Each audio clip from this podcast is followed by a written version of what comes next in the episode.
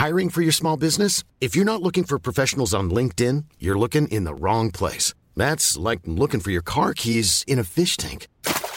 LinkedIn helps you hire professionals you can't find anywhere else, even those who aren't actively searching for a new job but might be open to the perfect role. In a given month, over 70% of LinkedIn users don't even visit other leading job sites. So start looking in the right place. With LinkedIn, you can hire professionals like a professional. Post your free job on linkedin.com slash people today.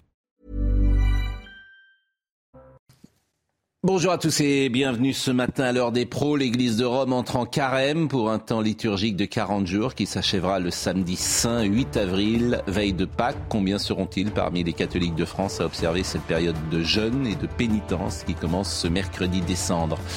6% des Français se rendent à la messe chaque semaine. Depuis 1980, le nombre de mariages et de baptêmes catholiques a chuté des trois quarts. Évoqué ce matin, mercredi décembre, c'est parler de la France de nos grands-parents, une France qui n'existe plus, une France qui vivait au rythme de Noël, de Pâques ou de l'Assomption. La déchristianisation de la France est le phénomène le plus marquant de l'après-guerre. Vatican II a bouleversé la vie des catholiques romains. Vous me permettrez d'associer à cette entrée dans le carême pascal les orthodoxes et les catholiques de rite oriental qui forment la grande famille de la chrétienté. Le carême est pour les fidèles une période d'approfondissement, de prière et de détachement des biens matériels. Puissions-nous écouter cette parole? Loin du bruit et de la fureur du monde. Il est 9h. Somaya Labidi nous rappelle les titres du jeu. L'intersyndicale plus unie que jamais pour mettre la France à l'arrêt le 7 mars en faisant de cette journée une journée morte dans les entreprises, les administrations, les services, les commerces, les écoles et les transports euh, pour lutter contre cette réforme des retraites qu'elle juge brutale, inacceptable et inutile. Face à l'inflation, l'association Famille Rurale appelle à une aide pour les plus précaires. Elle observe qu'en moyenne, un foyer modeste manque de 65 euros pour manger sainement. C'est donc la somme qu'elle réclame à l'État. Si une telle mesure était adoptée, son coût annuel serait de 7,2 milliards d'euros. Et puis, mené 2 à 0 après un quart d'heure de jeu, le Real Madrid a pourtant réussi à infliger une correction à Liverpool. Les, les Madrilènes quittent Anfield avec une victoire 2 à 5. Une remontada qui porte la marque des héros de la saison passée, euh, de Karim Benzema à Vinicius en passant par Luka Modric. Carlo Ancelotti, leur euh, entraîneur, se dit confiant pour le match retour. Carlo Ancelotti qui était, je le rappelle, au Paris Saint-Germain et que le Paris Saint-Germain avait sorti et vidé, j'allais dire comme un chien, j'exagère un peu. mais, en, pas au niveau. mais en tout cas, voilà, on considérait qu'il n'était pas assez bon pour le Paris Saint-Germain. Euh, Eugénie Bastier est avec nous euh, ce matin du Figaro. Laure Le Sueur, chef d'entreprise, vous étiez venu nous voir pour manifeste contre le féminisme radical et pour le féminisme éclairé. Et euh, bah, vous avez le droit de revenir aujourd'hui pour parler de tout et de cette actualité. Dominique Jamais, Eric Nolo, Florian Tardif et Claude Hardit qui est avec nous. Bonjour. Bonjour. Et merci d'être avec nous. Vous avez publié Les Enfants du Purgatoire, enquête inédite au cœur de la Brigade des mineurs de Marseille. Et ce sujet nous intéresse parce qu'il est dans l'actualité avec ce qu'on découvre notamment les enquêtes de pédopornographie. Une fois qu'on a tout dit sur la France et sur ce qui vient de se passer depuis 1945, une fois qu'on a tout dit, est-ce que vous diriez que le phénomène le plus marquant est la déchristianisation du pays? Est-ce que c'est ça le phénomène qui a le plus bouleversé la France, changé la France depuis 80 ans? Je dirais oui parce que pour les gens de ma génération, on a connu le monde d'avant. Donc on mm. sait que c'était extrêmement différent. Qu'en effet, que toute la, enfin, un grand nombre de vies, en, tout cas, étaient rythmées par le fait, le fait euh, religieux. Et on a affaire à des générations qui vivent dans un monde post, post-chrétien et ça, ça, ça, ça, change tout parce qu'il y a un, une sorte d'éloignement de, la spiritualité en général. Et comme la nature a horreur du vide, on voit que c'est le paranormal ou, le parascientifique qui prend la, qui, qui, prend la relève. C'est-à-dire on croit de moins en moins au Christ, mais on croit de plus en plus aux sorcières. Donc euh, je, et je trouve que c'est plutôt une régression de mon point de vue. chez, chez certains disait, euh, quand les gens cesseront de croire en Dieu, ils ne croiront plus en rien, mais en n'importe quoi. Mm. On est un peu euh, là-dedans aujourd'hui. Mais avec une nuance cependant, je pense que cette déchristianisation est ancienne, vous l'avez dit, elle mm. remonte aux années 60-70. Oui. Et peut-être qu'aujourd'hui, il y a aussi un retour par rapport, euh, peut-être un retour du religieux aussi. Mm. Euh, on voit de plus en plus euh, une jeune génération, notamment dans les centres-villes, de catholiques qui ont une foi ardente. Donc mm. moi, je, je, nuancerai un peu ce propos en disant qu'il y a peut-être aussi vous savez, il y a toujours des retours de balancier dans l'histoire. Non, mais ce que dit Eric est, juste, c'est-à-dire que la vie des uns et des autres était cadenassée par la religion chrétienne. Mais c'est une matrice sociale, c'est voilà, ça. Et, et, et, dans ça, tout ça a marqué les villes, les mm. petites villes, les villages, la société rurale où la religion était encore prégnante, dominante mm. et encadrait non seulement la vie euh, mystique, mais la vie sociale mm. euh, des gens. Dans une ville comme Paris, euh, le changement est, moins notable, évidemment, puisque la religion y était moins présente. bon. la nature a horreur du vide. Où va se nicher C'est la question que ça pose, le besoin d'appartenance qui est un besoin fondamental de l'être humain, plus dans la religion, plus dans la politique, on le voit au taux d'abstention. La cellule familiale explose complètement, et même la grande entreprise, on en parlait, est en quête de sens. Donc la question que ça soulève, c'est aussi où va aller se nicher ce besoin-là. Mais vous avez le cocktail déchristianisation hmm. et mai 68. Hein oui, mais c'est peut-être la conséquence. ça se mélange, mai 68 est peut-être une des conséquences. Bon, Pierre Palmade, nous en parlons euh, chaque jour. Et on va parler effectivement avec Claude Ardide, qui a euh, les enfants du purgatoire, enquête inédite au cœur de la brigade des mineurs de Marseille. Bien évidemment, les deux choses ne sont, faut être extrêmement prudent euh, sur euh, l'enquête de Pierre Palman, mais elle met aussi en, comment dire, en relief ce qui peut se passer aujourd'hui avec les, les, plus jeunes. Je voudrais que Marine Sabourin nous rappelle les dernières informations que nous connaissons sur l'enquête de Pierre Palmade. Nouveau rebondissement dans l'affaire Pierre Palmade. Un homme a été entendu ce mardi toute la journée par les enquêteurs de la brigade de protection des mineurs. L'individu assure détenir une vidéo attestant du visionnage d'images pédopornographiques par le comédien et a remis du matériel vidéo aux enquêteurs en cours d'exploitation. Vendredi soir, déjà, un premier homme affirmait aux urgences de police secours avoir passé plusieurs soirées à caractère sexuel en présence du comédien. Lors de sa dernière soirée ensemble, datant de mi-janvier, l'humoriste se serait vanté de disposer de deux enfants de 7 et 9 ans pour de possibles relations sexuelles. L'individu affirme également que Pierre Palmade lui aurait montré une vidéo pédopornographique, mais précise qu'il ne reconnaît pas le comédien dessus. Entendu ce week-end par la brigade de protection des mineurs en charge de l'enquête, l'homme se serait finalement montré beaucoup moins catégorique et ne disposait pas d'éléments attestant ses propos. Une nouvelle perquisition a eu lieu lundi après-midi au domicile de Pierre Palmade à Célie-en-Bière, après celle de son appartement parisien dimanche soir. Au centre d'une enquête pour détention d'images pédopornographiques depuis ce week-end, Pierre Palmade pourrait, en fonction des éléments recueillis, être prochainement auditionné.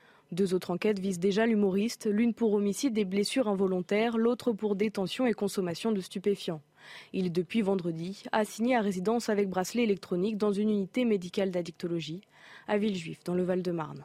Un deuxième homme a donc fait un signalement dans l'enquête sur la détention d'images pédopornographiques. Il a été entendu hier et Antoine Estève à Bordeaux a pu recueillir quelques informations. D'après nos informations, le témoin en question aurait racheté l'an dernier un téléphone d'occasion à un ami de Pierre Palmade. Il aurait ensuite retrouvé dans ce téléphone des vidéos et des interviews de l'humoriste visionnant des vidéos pédopornographiques. Le jeune homme qui vit en Gironde a appelé le commissariat de Bordeaux pour leur donner ces éléments vendredi dernier, mais ce sont les enquêteurs de la brigade des mineurs en charge du dossier Palmade à Paris qui sont venus ici à Bordeaux pour l'entendre. Ils ont maintenant en leur possession toutes ces images. D'après nos informations, l'homme aurait également tenté de vendre ces images à plusieurs médias. Est sorti du commissariat ce mardi soir par une porte dérobée. Les enfants du purgatoire, c'est une enquête inédite au cœur de la brigade des mineurs de Marseille et Claude Ardide euh, va nous en parler dans une seconde. Je voudrais simplement, avant qu'on écoute le docteur Dan Vallée, ah, puisqu'on on découvre à travers le dossier Palmade deux choses. Euh, combien la drogue est présente parmi les plus jeunes et combien aussi les images pédopornographiques existent fortement euh, sur Internet et peut-être dans l'espace public. Écoutons-le. Les images à caractère pédopornographique, ça sur Internet, sur des tas de sites plus ou moins cachés, avec euh, des directions qui sont prises par les, fournisseurs d'accès.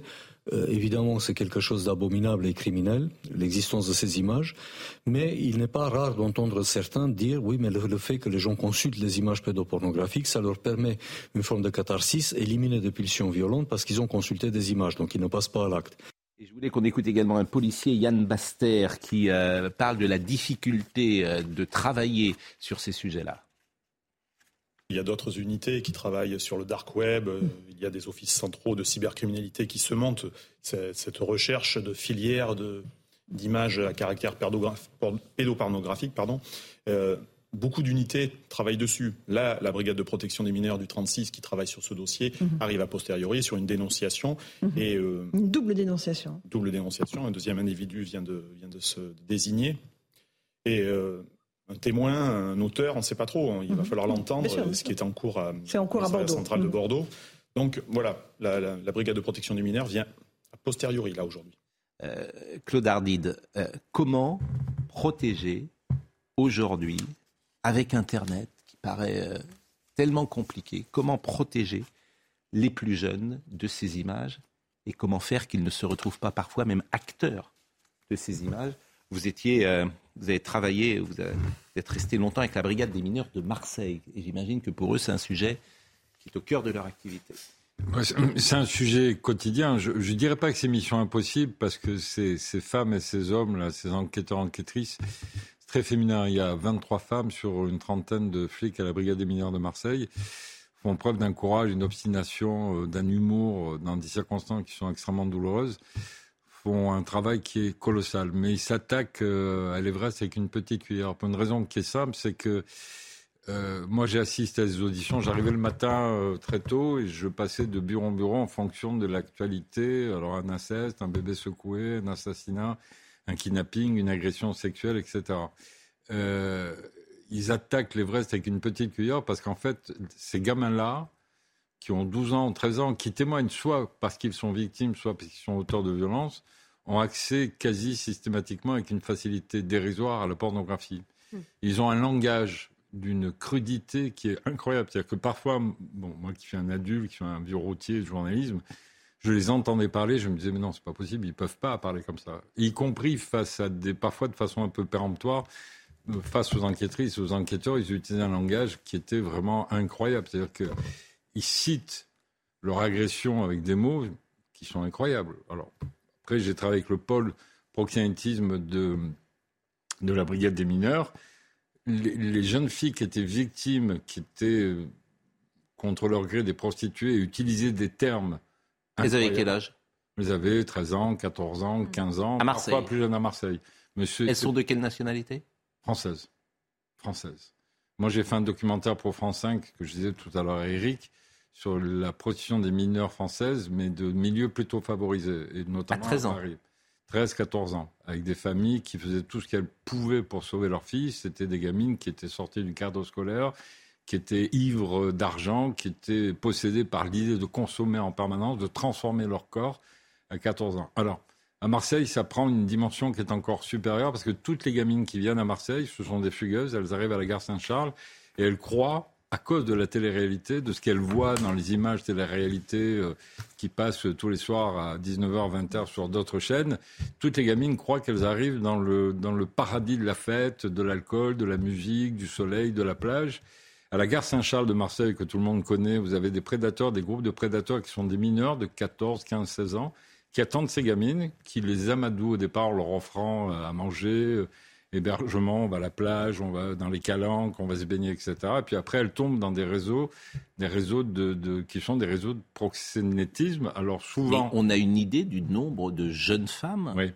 C'est-à-dire qu'en ce moment même, à Marseille, vous évaluez à combien de jeunes femmes entre 13 et 16 ans qui sont prostituées Alors, ce que je peux vous dire en, termes de dossiers hein, de, hmm. proxénétisme, au pôle proxénétisme de la brigade des mineurs, il y a environ entre 200 et 250 dossiers. C'est-à-dire des dossiers de, jeunes filles qui sont victimes de proxénètes, dont la plupart sont des mineurs aussi, c'est-à-dire des gamins de 16, 17 ans qui sont proxénètes, alors qui, sont, qui travaillent souvent mmh. au cœur, entre guillemets, d'entreprises familiales, c'est-à-dire qu'il y a toujours un père, un grand-père, un oncle qui veille à ce que la structure l'entreprise de proxénétisme fonctionne et ces gamins sont chargés soit de recruter les gamines à la gare Saint-Charles, de les mm. amadouer et ensuite de les mettre. Euh, alors c'est toujours la prostitution, soit dans des, locations euh, provisoires, soit mm. dans des hôtels un peu miteux de la, périphérie de Marseille. Bon, et donc ces gars-là, moi j'ai assisté à deux ou trois auditions pour le proxénétisme, euh, ils sont, ils crânent et puis ils s'effondrent parce que ce sont quand même des jeunes et qui mm. comprennent qu'ils vont terminer en prison. Les gamines, elles viennent à Marseille pour faire la fête. Elles viennent de Lyon, de Paris, de Bordeaux, de partout. Ce sont des gamines qui sont plutôt plutôt intelligentes, mais qui ont envie de faire la fête, qui sortent du cadre scolaire, qui échappent à l'emprise familiale, qui font de l'argent tout de suite, mais qui mm. ne se rendent pas compte qu'en fait, elles sont tombées dans un réseau de, de proxénétisme et que ça devient gravissime. Là où je, moi j'insiste, hein, c'est que j'ai vu toutes ces femmes enquêtrices, qui sont la plupart des mères de famille, mm. qui vous disent on a les gamins avaient accès à la, pornographie il y a une dizaine d'années, à 16-17 ans. Il y a 5 ans, on s'est rendu compte que c'était plutôt les 13-14 ans. Aujourd'hui, ce sont aussi des témoignages de psychiatres et de, de psychologues, d'enquêtrices, d'éducateurs, de foyers. Aujourd'hui, euh, j'ai une psychothérapeute qui m'a dit, moi j'ai affaire à des gamins de primaire qui regardent des images de pornographie, qui, euh, qui témoignent ensuite devant les enquêtrices, qui utilisent un langage qu'elles pensaient jamais euh, hmm. entendre. Et ces gamins-là, pour eux, cette pornographie, c'est la sexualité à venir. C'est ça la vraie représentation. Eugénie Bastier. Vous pensez que le gouvernement et les pouvoirs publics en font assez pour lutter contre cette pornographie? Parce que j'ai le sentiment que euh, là, on a vu, il y a un rapport du HCE qui est sorti qui a dit qu'il fallait prendre en compte cette question, mais que c'est un peu tardif, un peu timide, parce qu'on a toujours cette image de la liberté sexuelle. Euh, la pornographie, finalement, il ne faut pas la condamner. Est-ce que vous avez le sentiment qu'on en fait assez? Alors moi, quand j'ai fait le documentaire il y a 5 ans pour France 5, 70 minutes, on s'est engagé à fond. On s'est tellement engagé qu'avec Le Monde et France Inter, avec nos avocats respectifs des, boîtes de production dans lesquelles, pour lesquelles je travaillais, on avait entamé des actions contre des sites qui hébergeaient, hmm. des, vous savez, il y a des icônes euh, bien-être. Vous cliquez sur l'icône, en fait, ce sont, des, ce sont des icônes qui permettent aux jeunes filles de s'inscrire, de se prostituer en montrant des images, hmm. en disant qu'elles sont majeures, elles sont jamais majeures. On a réussi hmm. à faire fermer un site. Hmm. Trois mois après, il redémarrait. Oui, c'est ce que vous avez dit tout à l'heure. C'est qu'on a le sentiment en fait que c'est quasiment mission impossible. Euh, ce qui m'intéresse dans les images de pédos, alors on est, je le précise, on est loin de l'affaire Palmade. Elle nous permet de parler de ce sujet-là qui nous intéresse, mais on ne fait pas de lien. On est extrêmement prudent, bien sûr, sur l'affaire Palmade, et il ne s'agit pas de dire que pour le moment, euh, Monsieur Palmade regardait des images pédos pornographiques. Nous sommes d'une prudence totale sur ce sujet. Mais dans les films ou dans les images, les jeunes femmes ou les jeunes hommes qui sont euh, sur, sur la pellicule, ce sont des Français ou ce sont des gens qui, euh, des films qui ont été tournés dans le monde euh, Moi, je peux vous dire qu'à un moment donné, j'ai assisté pendant mon immersion, il y a un gars qui avait un téléphone portable, qui regardait son téléphone portable dans sa voiture. Il est arrêté par les flics, contrôle routier. Hmm. Les flics saisissent le portable, il regarde le portable, il commence à fouiller dedans pour savoir pourquoi le mec au volant regardait son portable, et il y avait des images à caractère pédopornographique, mais insoutenables. Hmm. J'ai fait une bêtise énorme derrière le dos d'un flic, j'ai voulu le regarder, c'était atroce. Oui, je suis d'accord. Parce que vous n'oublierez plus jamais ces images. Jamais, jamais, parce que ce sont des gamins de 5 ans. Et ce ne sont pas des films qui sont tournés au fin fond de la planète. C'est ça que ma question. C'est ici. C'est en France. C'est tourné en France. C'est tourné en France. Ce qui est important dans ce que Claude. votre témoignage est sidérant. Hein. Le, livre euh, que vous avez écrit est absolument sidérant de ce Non, mais pardon, deux secondes. C'est que quand le flic et Valérie, qui est la chef du groupe 4, mm. découvrent ces images, mm. d'abord, euh, tombe à la renverse. Moi, je regarde, j'ai un mouvement de recul parce que c'est épouvantable. Vous voyez des, mm. gamins de 5 ans qui font des scènes que je ne raconterai pas, mais qui sont monstrueuses. Ensuite, Valérie du groupe 4 et, et, et Mano, le flic qui les accompagne, dit au gars qui a 27 ans, qui est un employé communal, un gars qui est marié depuis 4 ans, ensuite on va assister au témoignage de son épouse, euh, ils découvrent, ils disent à ce gars, qui, est apparemment euh, un gars tout à fait normal, ils disent, monsieur, attention, on va faire une perquisition chez vous. Est-ce que vous avez des ordinateurs? Est-ce que vous avez des tablettes? Est-ce qu'on ne va pas découvrir des images à caractère pédopornographique Le mec jure les grands dieux qu'il n'a rien chez lui et que s'il y a un ordinateur, c'est celui de son épouse. Ça n'est pas vrai. Donc, systématiquement, quand il y a une agression sexuelle, quand il y a l'arrestation d'un mec dont on découvre qu'il a des images pédopornographiques sur son portable, etc., il y a une enquête qui est diligentée de façon foudroyante, perquisition. On saisit immédiatement tout le matériel. Le seul problème, et c'est la différence avec la brigade des mineurs de Paris, qui dépend de la police judiciaire. Ils ont plus de moyens donc ils peuvent aller beaucoup plus vite. À Marseille, ils ne dépendent pas de la police judiciaire, donc ils ont moins de moyens. Vous remettez ces images à caractère pédopornographique à des experts privés, ça coûte une blinde, c'est très très cher de les analyser, et ça va prendre des semaines et des semaines pour les expertiser, les dater, les sourcer, savoir à quel moment le gars les a regardés, où est-ce qu'il les a récupérés, parce que le mec il nie toujours tout, il les a sur son portable, c'est pas de sa faute, il les a reçus, c'est pas comment, etc. Quoi.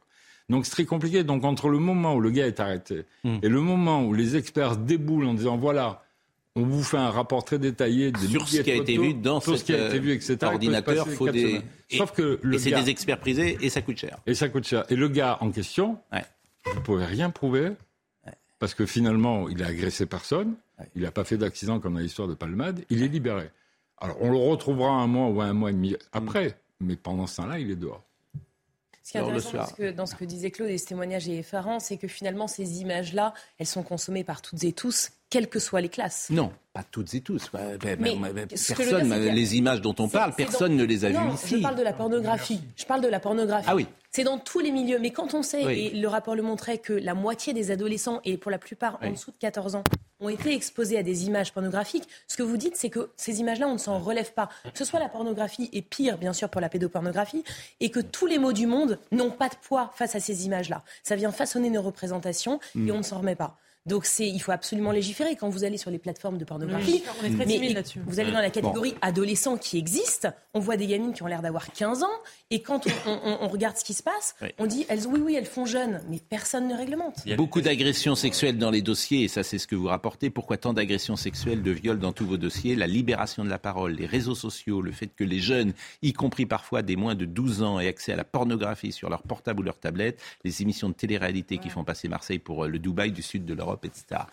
Mais oui, mais qu'est-ce que vous pouvez faire? C'est la société. Il n'y a, il y a rien à faire sur cette société qui est comme ça. Vous allez. Bah, on peut réguler les réseaux sociaux, pardon, mais. Non, mais je- je- sur ce qu'on vient, sur ce que je cite là. Il y a un biotope, il y a un biotope général, c'est ce que vous expliquez. Oui. Oui. Une articulation entre la délinquance, la déviance et tout Oui. le système. La télé-réalité, vous dites ces gamines, elles veulent gagner de l'argent Oui. pour ressembler Bien sûr. aux héroïnes de télé-réalité, Bien se sûr. faire refaire le corps, etc., avoir des, des vêtements de, de lutte. Tout le monde, Ça, c'est difficile de lutter contre Bien ce qu'il y a dans la tête des tout le gens. monde a fait, tout le monde, je crois, a fait l'expérience suivante à la campagne. On soulève une pierre ou une dalle, et tout d'un coup, on s'aperçoit que sous la pierre ou la dalle, il y a un grouillement d'insectes, de choses répugnantes, etc. Et ce que dit Claude Ardide, ou bien les premiers développements de l'affaire Palmade, ça joue exactement ce rôle-là. On soulève une pierre et on découvre un monde de stupéfiants, d'escort boys, de, prestations tarifées, etc., etc.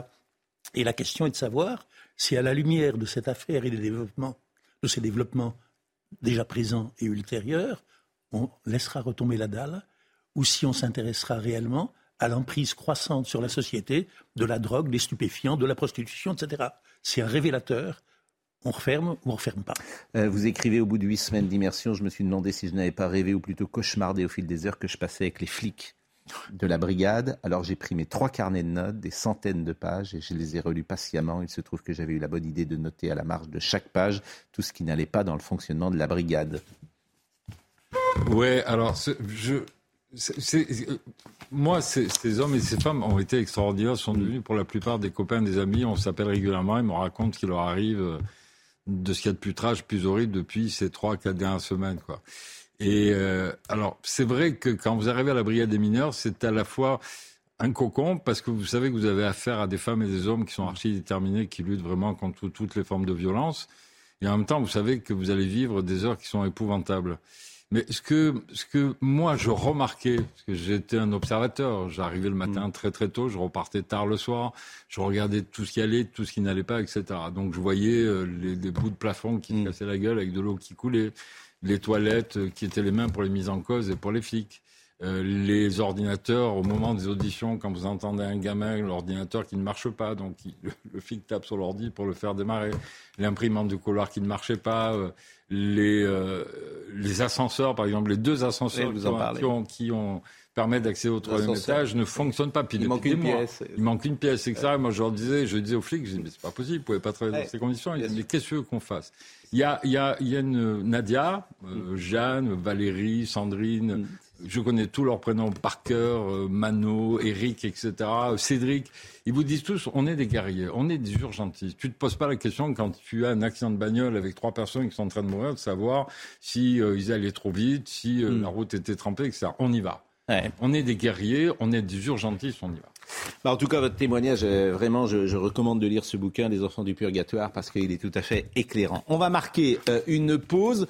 Euh, je voulais quand même, pour donner un peu plus de légèreté à nos débats, de dire que demain, à Nantes, c'est jour férié, puisque Nantes reçoit la Juventus de Turin, et que la ville, la ville est arrêtée. C'est sans doute le plus grand match et la plus grande atmosphère annoncée au stade de la Beaujoire depuis sa construction en, en 1984. Et puisque tout Nantes attend cela avec euh, beaucoup euh, d'intérêt, Je voulais en profiter pour euh, souhaiter un anniversaire à un membre du FC Nantes après la publicité, me dit euh, euh, Marine Lançon. Bon, bah alors Marine Lançon, c'est elle qui décide. Donc après la publicité. À tout de suite. Soumaya Labidi nous rappelle les titres du jour. Sport indisponible, tarif élevé, la billetterie des JO 2024 fait déjà des déçus. On n'est pas plus cher qu'à Londres en 2012, c'est le cas aux Coupes du Monde de foot et de rugby. Ce sont les prix, c'est défendu euh, Tony Estanguet, le président du comité d'organisation de Paris 2024. Euh, clap de fin pour l'emblématique usine mécano d'ici 2024. Un plan social sera mis en place au mois de mars pour ses 50 salariés à Calais où le producteur de jouets de construction Centenaire est implanté depuis 1959. C'est la déception. Et puis la cité des Doges à marée basse, une marée qui fait échouer les gondoles sur les, sur les bancs de vase depuis plusieurs jours. Si ce phénomène est fréquent à cette période, la durée de la crue est toutefois euh, remarquable. Il y a beaucoup de témoignages qui arrivent qui me disent que je n'ai pas cité les protestants tout à l'heure lorsque j'ai parlé de l'église de Rome qui entrait en carême. A priori, les protestants euh, ne font pas carême. C'est un temps de prière, mais ils n'entrent pas en carême les protestants. Mais évidemment, les protestants appartiennent à, appartiennent à la grande famille de la chrétienté. Mais l'Église réformée, a priori, euh, n'a pas les mêmes euh, rites que euh, l'Église catholique. Mais je salue néanmoins les protestants qui nous écoutent. J'ai envie de dire que les protestants font carême toute l'année. D'une certaine manière. Nous sommes comme les autres. Je m'engage sur un terrain, mais c'est vrai que bon, non, mais je, pourrais, je pourrais dire cela. Bon, euh, on, vous écoute avec beaucoup d'intérêt. Euh, euh d'accablement. Et Monsieur Hardy, mais, mais c'est vrai que euh, pendant la pause, vous, vous, parliez de, votre témoignage, vous disiez, voilà, j'en parlais à mes amis, j'en parlais à mon épouse, et ça. Puis à un moment, on veut plus entendre ça. Et euh, vous-même, euh, euh, c'est tellement dur qu'il y a eu un choc, il y a eu un avant et un après, après ce témoignage pour vous. Et pourtant, comme vous l'avez dit, vous êtes un vieux routier. Alors, un, jour, j'ai rencontré, j'avais à une audition qui était très dure d'une jeune femme enquêtrice, pourtant qui a 10-12 ans d'ancienneté, qui s'appelle Stéphanie. On l'appelle le chat noir à la brigade des mineurs parce qu'elle a les affaires les plus terribles, c'est toujours sur elle que ça tombe ou sur son groupe. Et un jour, elle m'a dit Moi, je crains l'affaire de trop. C'est-à-dire qu'après une agression sexuelle, un viol, un bébé secoué, euh, toutes ces affaires que tout le monde traite à la brigade des mineurs, arrive l'affaire insupportable. Mm. Notamment, il y a eu pendant quelques jours avant, donc j'ai vécu l'après, il y a eu un double meurtre. Un père qui a tué sa mère, qui a tué sa femme et qui a tenté de tuer ses deux enfants. Et donc c'était ce gros plat avec Stéphanie qui est intervenu avec plusieurs autres membres de, de, la, de la brigade des mineurs. Et ça a été tellement violent, parce que c'était des scènes trash, il y avait du sang de partout, il y a une mère qui était en train d'agoniser, qui disait à sa fille, c'est le, titre d'un des, chapitres du film, la mère qui est par terre en train de mourir dit à sa fille, ma fille, je t'en supplie, achève-moi, achève-moi, je souffre trop. Donc, quand vous avez des témoignages comme ça qui sont recueillis, moi j'ai vu les témoignages suite en vidéo, c'est insupportable. Et Stéphanie me dit, Claude, je crains l'affaire de trop. Moi, au bout de deux mois et demi, j'ai assisté un jour à une audition d'une gamine qui a raconté son agression sexuelle dans le bureau d'enquêteur. Ça m'a tellement choqué, ça m'a bouleversé. Bon, j'ai pleuré parce que cette gamine, il a fallu beaucoup de temps avant qu'elle arrive à s'exprimer. Et l'enquêtrice et l'enquêteur qui, euh, l'entendaient ont pris des précautions, mais gigantesques, pour lui dire voilà, c'est toi la victime, il faut que tu parles, il faut que tu te libères, il faut que tu retrouves ta dignité. Et cette gamine, d'un coup, elle s'est repliée, elle a, elle a, vu une espèce de boisson, elle s'est cachée avec, avec des mots très, très doux, très calmes. Elle a raconté comment le compagnon de sa mère l'a violée depuis des années. Moi, j'étais derrière, la gamine, elle était splendide, elle avait un teint très pâle, les yeux très clairs, etc. ça aurait été quelqu'un d'autre, ça aurait été pareil. Moi, j'ai craqué. Et là, je me suis dit, voilà, c'est l'affaire de trop. Donc je suis rentré, je suis allé voir le, commandant de police, euh, Marc, qui est le chef de la brigade. Je suis allé voir euh, les, flics en leur disant, bon voilà, là, j'ai compris ce que c'était l'affaire de trop. Donc euh, je me suis dit, si tu tombes encore sur un infanticide, sur, sur une agression, sur un bébé secoué, c'est très dur les bébés secoués, il y en a de plus en plus. Hein. Je me suis dit, tu vas craquer, quoi, nerveusement. Donc j'ai pris mes cahiers, je suis rentré. J'ai fait des allers-retours quand même entre Toulon et Marseille, puisque j'habite à Toulon. Et j'ai, je me suis dit, bon voilà, maintenant tu postes tes valises, tu écris, tu relis. J'écrivais tous les soirs, hein, parce qu'il fallait écrire le livre dans l'urgence. Et un jour, c'est bête à dire, hein, mais il y a un film Nunuche à la télé et je me suis mis à pleurer. Et là, ma femme s'est tournée vers moi, elle m'a dit, euh, Claude, va voir un psy. Et donc, Vous dites, vous dites, quelque chose que je trouve tout à fait surprenant, mais j'aimerais que vous m'en disiez davantage. Vous dites qu'il y a de plus en plus d'affaires de bébés secoués. mais pourquoi? Alors, je veux dire pourquoi? Parce que les. Ou est-ce que, est que, ça ne veut pas dire qu'on les euh, décèle, qu'on les dénonce Oui, c'est sans doute médiatisé alors que ça ne l'était pas avant. Y a, oui, moi, je ne crois pas très sincèrement. J'aimerais savoir. 500 bébés secoués en France. À la Brigade des mineurs, quand j'y étais, il y en a eu quatre. Un qui s'est terminé tragiquement. Hmm. C'est-à-dire un couple qui vit dans l'empressement, qui travaille. Hein, les horaires sont difficiles, ils n'arrivent pas à dormir. Mm. Un matin, le bébé pleure, la mm. maman a, essayé de calmer le bébé, elle n'y est pas arrivée. Donc le papa se lève, il prend le bébé et le secoue. Mm. Sauf qu'un bébé, ça a une carcasse, enfin un squelette qui est fragile. Boum, rupture des vertèbres. Il part à l'hôpital de la Timone. les, les médecins se rendent compte tout de suite que c'est très grave. Donc les parents sont mis en garde à vue, hmm. ils sont auditionnés, on auditionne les parents, les grands-parents, enfin tout le monde, tout l'entourage, etc. Et on s'aperçoit que ce, couple est un couple modèle, sauf que le, père a pété les plombs. Et qu'il a secoué son bébé, mais sans intention vraiment de... Et qu'est-ce qui se passe? Quinze jours après, le bébé décède.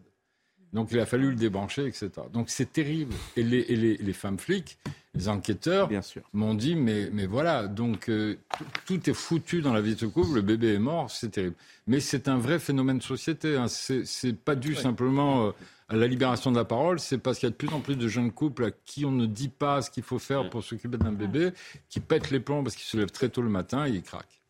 Euh, la drogue, parce qu'effectivement on a beaucoup d'éléments ce matin et beaucoup de chapitres à, ouvrir. Euh, la drogue, pourquoi la drogue? Euh, Parmi tous les gens que j'écoute en ce moment, il y a un psychiatre qu'on a découvert, que je ne connaissais pas, qui s'appelle Pierre Sidon, et qui vraiment dit des mots très justes sur pourquoi la drogue, pourquoi les uns et les autres entrent-ils dans ce mécanisme. Écoutez, parce que c'est éclairant.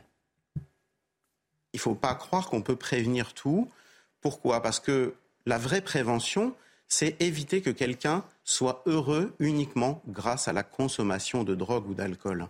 Ce qui rend quelqu'un addict, c'est que pour la première fois de sa vie, il a éprouvé non pas de s'amuser, mais un soulagement d'une souffrance. C'est ça le secret de l'addiction. C'est que vous rencontrez quelque chose qui enfin vous apaise. Ils en parlent très bien, les toxicomanes, il faut les écouter. Ce pas des gens qui s'amusent pendant que le reste du monde travaille.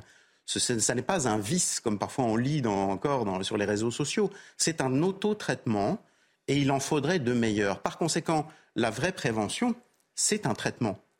Donc ça, c'est intéressant ce qu'il dit, euh, que, les drogués vont, parce que c'est le seul moment où ils trouvent euh, un, apaisement, ce qui fait un lien avec euh, les sujets dont on parle. Ce sont des propos de bon sens, tout simplement. Oui, alors alors là, vous venez de faire une transition absolument magnifique. Merci.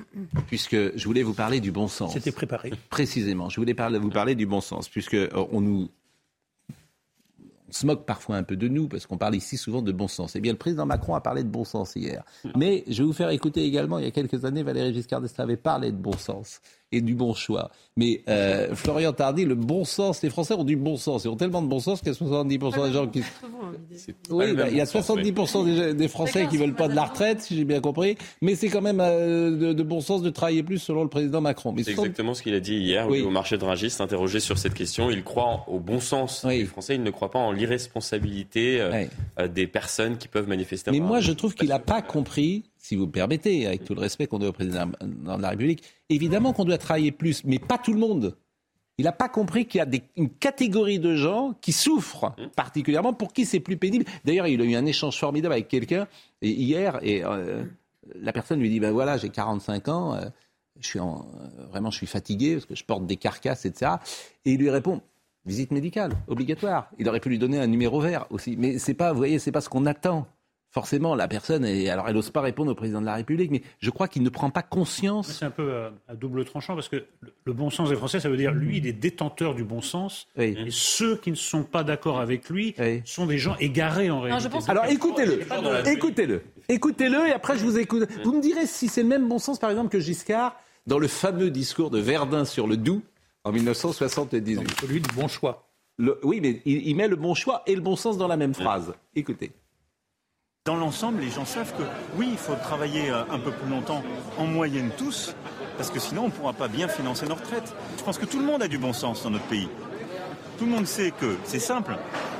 On a un système auquel on tient, qui est un trésor, qui est, on dit toujours, c'est au fond le patrimoine de ceux qui n'en ont pas. C'est-à-dire les droits qu'on acquiert durant la vie, mais qui fait que vous tous et toutes là, vous payez la retraite de nos aînés, de vos aînés. Et ensuite, ce seront vos enfants qui paieront votre retraite. C'est ça le système par répartition. C'est pas un système par capitalisation, c'est payer votre propre retraite. Ce c'est pas compliqué de se dire que quand on regarde, on a, moins, on a moins d'actifs qu'il y a 20 ans, on a plus de retraités et on vit plus longtemps. Donc c'est pas vrai de dire qu'on peut garder les mêmes âges, ça marche pas, ça marche pas cette affaire. Il y a toujours chez lui cette volonté de pédagogie que je trouve un peu humiliante. Il veut toujours nous expliquer tout.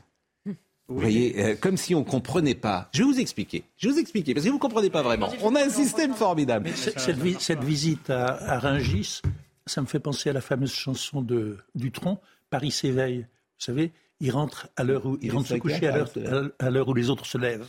Hmm. Mais juste. Vous vous rappelez pas Oui, je m'entends très bien avec la, petite flûte de pan. Il est 5 heures, je n'ai pas sommeil. Oui.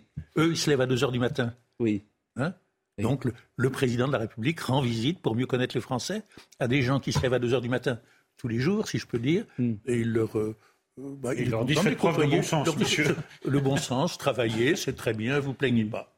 Hmm. Non, mais je pense que je, je pense que le pari que fait l'Élysée, c'est que la c'est qu'il y, a, une dissocie l'hostilité à la réforme et la résignation à la réforme en se disant mm. finalement les gens ils sont mm. hostiles mais finalement ils y sont résignés ils comprennent ils n'ont pas envie personne n'a envie de travailler plus mm. mais ils comprennent qu'on n'a pas d'autre choix c'est le pari de l'Élysée je ne sais pas s'il est juste mais il y a une, autre chose qui m'a frappé c'est la question du travail en fait parce que Emmanuel Macron a décidé d'aller voir le, marché de Rungis alors euh, et, euh, et, en fait, ce que pose cette réforme, le problème que pose cette réforme, c'est qu'elle touche les actifs.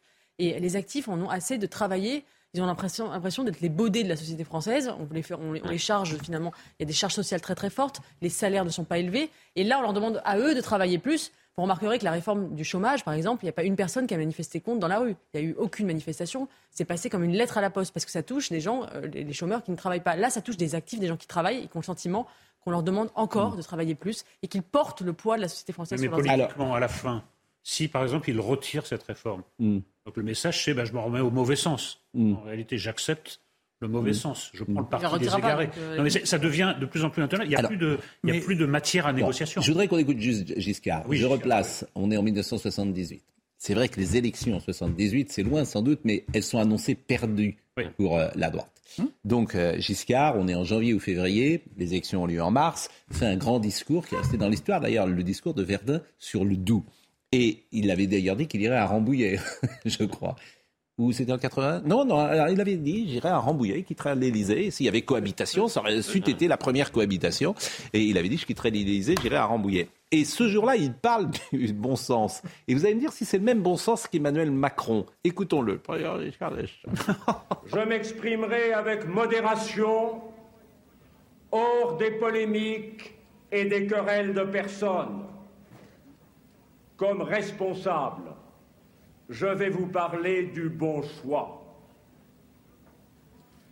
Le bon choix est dicté par le bon sens.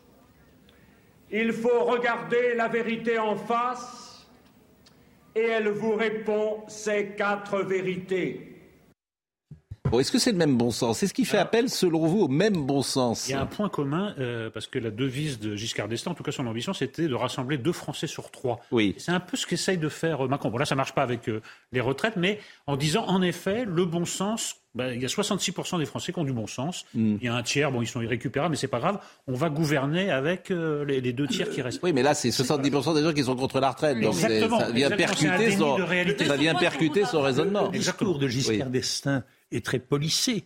Comme il est de lui-même, il faut être mesuré, etc. Mais en réalité, si on le décortique, il y a un mépris prodigieux pour ceux qui ne sont pas d'accord. Vous parlez de Giscard, là, ou d'Emmanuel Macron bah, Et de Macron, c'est la même chose. C'est-à-dire, euh, je suis peut-être minoritaire, mais moi, je sais moi, je suis l'homme du bon sens, je suis l'homme du bon choix, je suis l'homme de la raison. Tandis que vous tous, vous êtes donc forcément des, irrationnels, mais ça, c'est le, gens peu... qui ont tort. Mais on pourrait dire ça de tous les hommes politiques, par définition, quand tu veux. Qui, qui dit qu'il se place bien au-dessus des autres. Oui bien, bien au-dessus de la mêlée, si vous voulez. Mm. On attendrait autre chose. Mm. Il pourrait dire il y a des gens qui ne sont pas d'accord avec moi, discutons, parlons-en. Est-ce que tous leurs arguments sont détestables? Tenez, à propos de cette lamentable, ce lamentable débat sur les retraites et la réforme, il y a au moins un point positif qui en est sorti et extrêmement important. C'est-à-dire qu'il a été porté sur la place publique et à la connaissance de tout le monde que le travail n'a pas la même signification pour les uns et pour les autres, que le travail pour les uns est un accomplissement qui euh, gratifie de toutes les manières, et que pour les autres, c'est quelque chose de dur, de difficile, etc.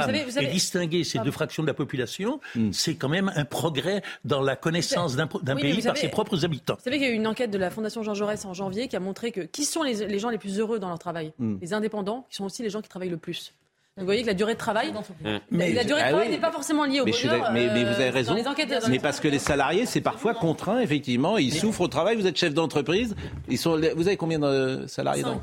Oui. Je, je pense Ils sont heureux J'espère, mais moi je pense que je travaille 80 heures par semaine, mais c'est pas un modèle et j'ai pas l'impression de travailler. mais c'est un autre sujet. Simplement sur cette réforme, ce qui est intéressant de voir, mm. c'est est-ce que finalement la question qui se pose, est-ce qu'elle est utile? Mm. Oui. Est-ce qu'elle est légitime? Bah, le président Macron en avait parlé. donc, elle pas utile. Si on faisait un peu preuve de bon sens, si Emmanuel Macron regardait les chiffres, le rapport du corps sur lequel s'appuie le gouvernement est basé sur une hypothèse justement si elle était utile en 2030. Or le programme d'Emmanuel Macron, c'est d'aboutir à 5% de chômage. Donc, c'est-à-dire qu'il est lui-même en contradiction par rapport au programme qu'il a présenté. Donc, si on suit son programme, lui-même va démontrer que la réforme de base avance. En en parlant, le problème c'est qu'elle n'est pas perçue comme juste parce que les salariés seraient la seule variable d'ajustement. Juste tout le, tout le long, excusez-moi, mais tout le long de ce débat, on a parlé du travail et personne n'a parlé de la vie active. Ça aurait été une autre manière de poser le problème. Oui, oui, oui. je oui.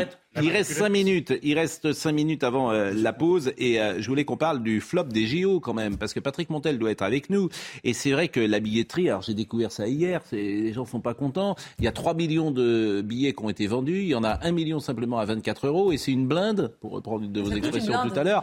Donc c'est pas c'est pas sérieux franchement de, de, de bah proposer des JO. Faut, faut des pas sérieux, c'est d'avoir fait les JO en France. Oui, alors ça je suis d'accord avec vous. Ça c'est ça c'est les JO à Paris. Bon, je, les rembourser, c'est non mais je, je non mais je suis d'accord avec vous. Ça, va être, la folie, c'est d'avoir fait des JO à Paris. Ça, je suis d'accord avec Personne n'en voulait, tes JO. ça Sauf des JO bon.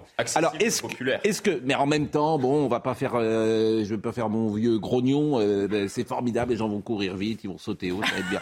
Bon, euh, je veux dire, ah, on est, ah, on est. Alors, on a bien fait de venir. Non, mais allez, je, je, je, blague, je blague, je blague. bon, Patrick Montel est là.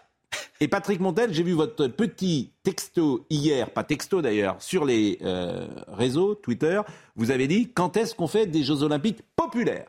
Et c'est pour ça que je vous ai demandé de venir ce matin. Alors, voyons le sujet sur la billetterie et vous me dites euh, en quoi c'est pas populaire. À tout de suite. Heureux d'avoir été tiré au sort, certains ont déchanté, jugeant le prix des billets pour les Jeux Olympiques de Paris 2024 trop élevé.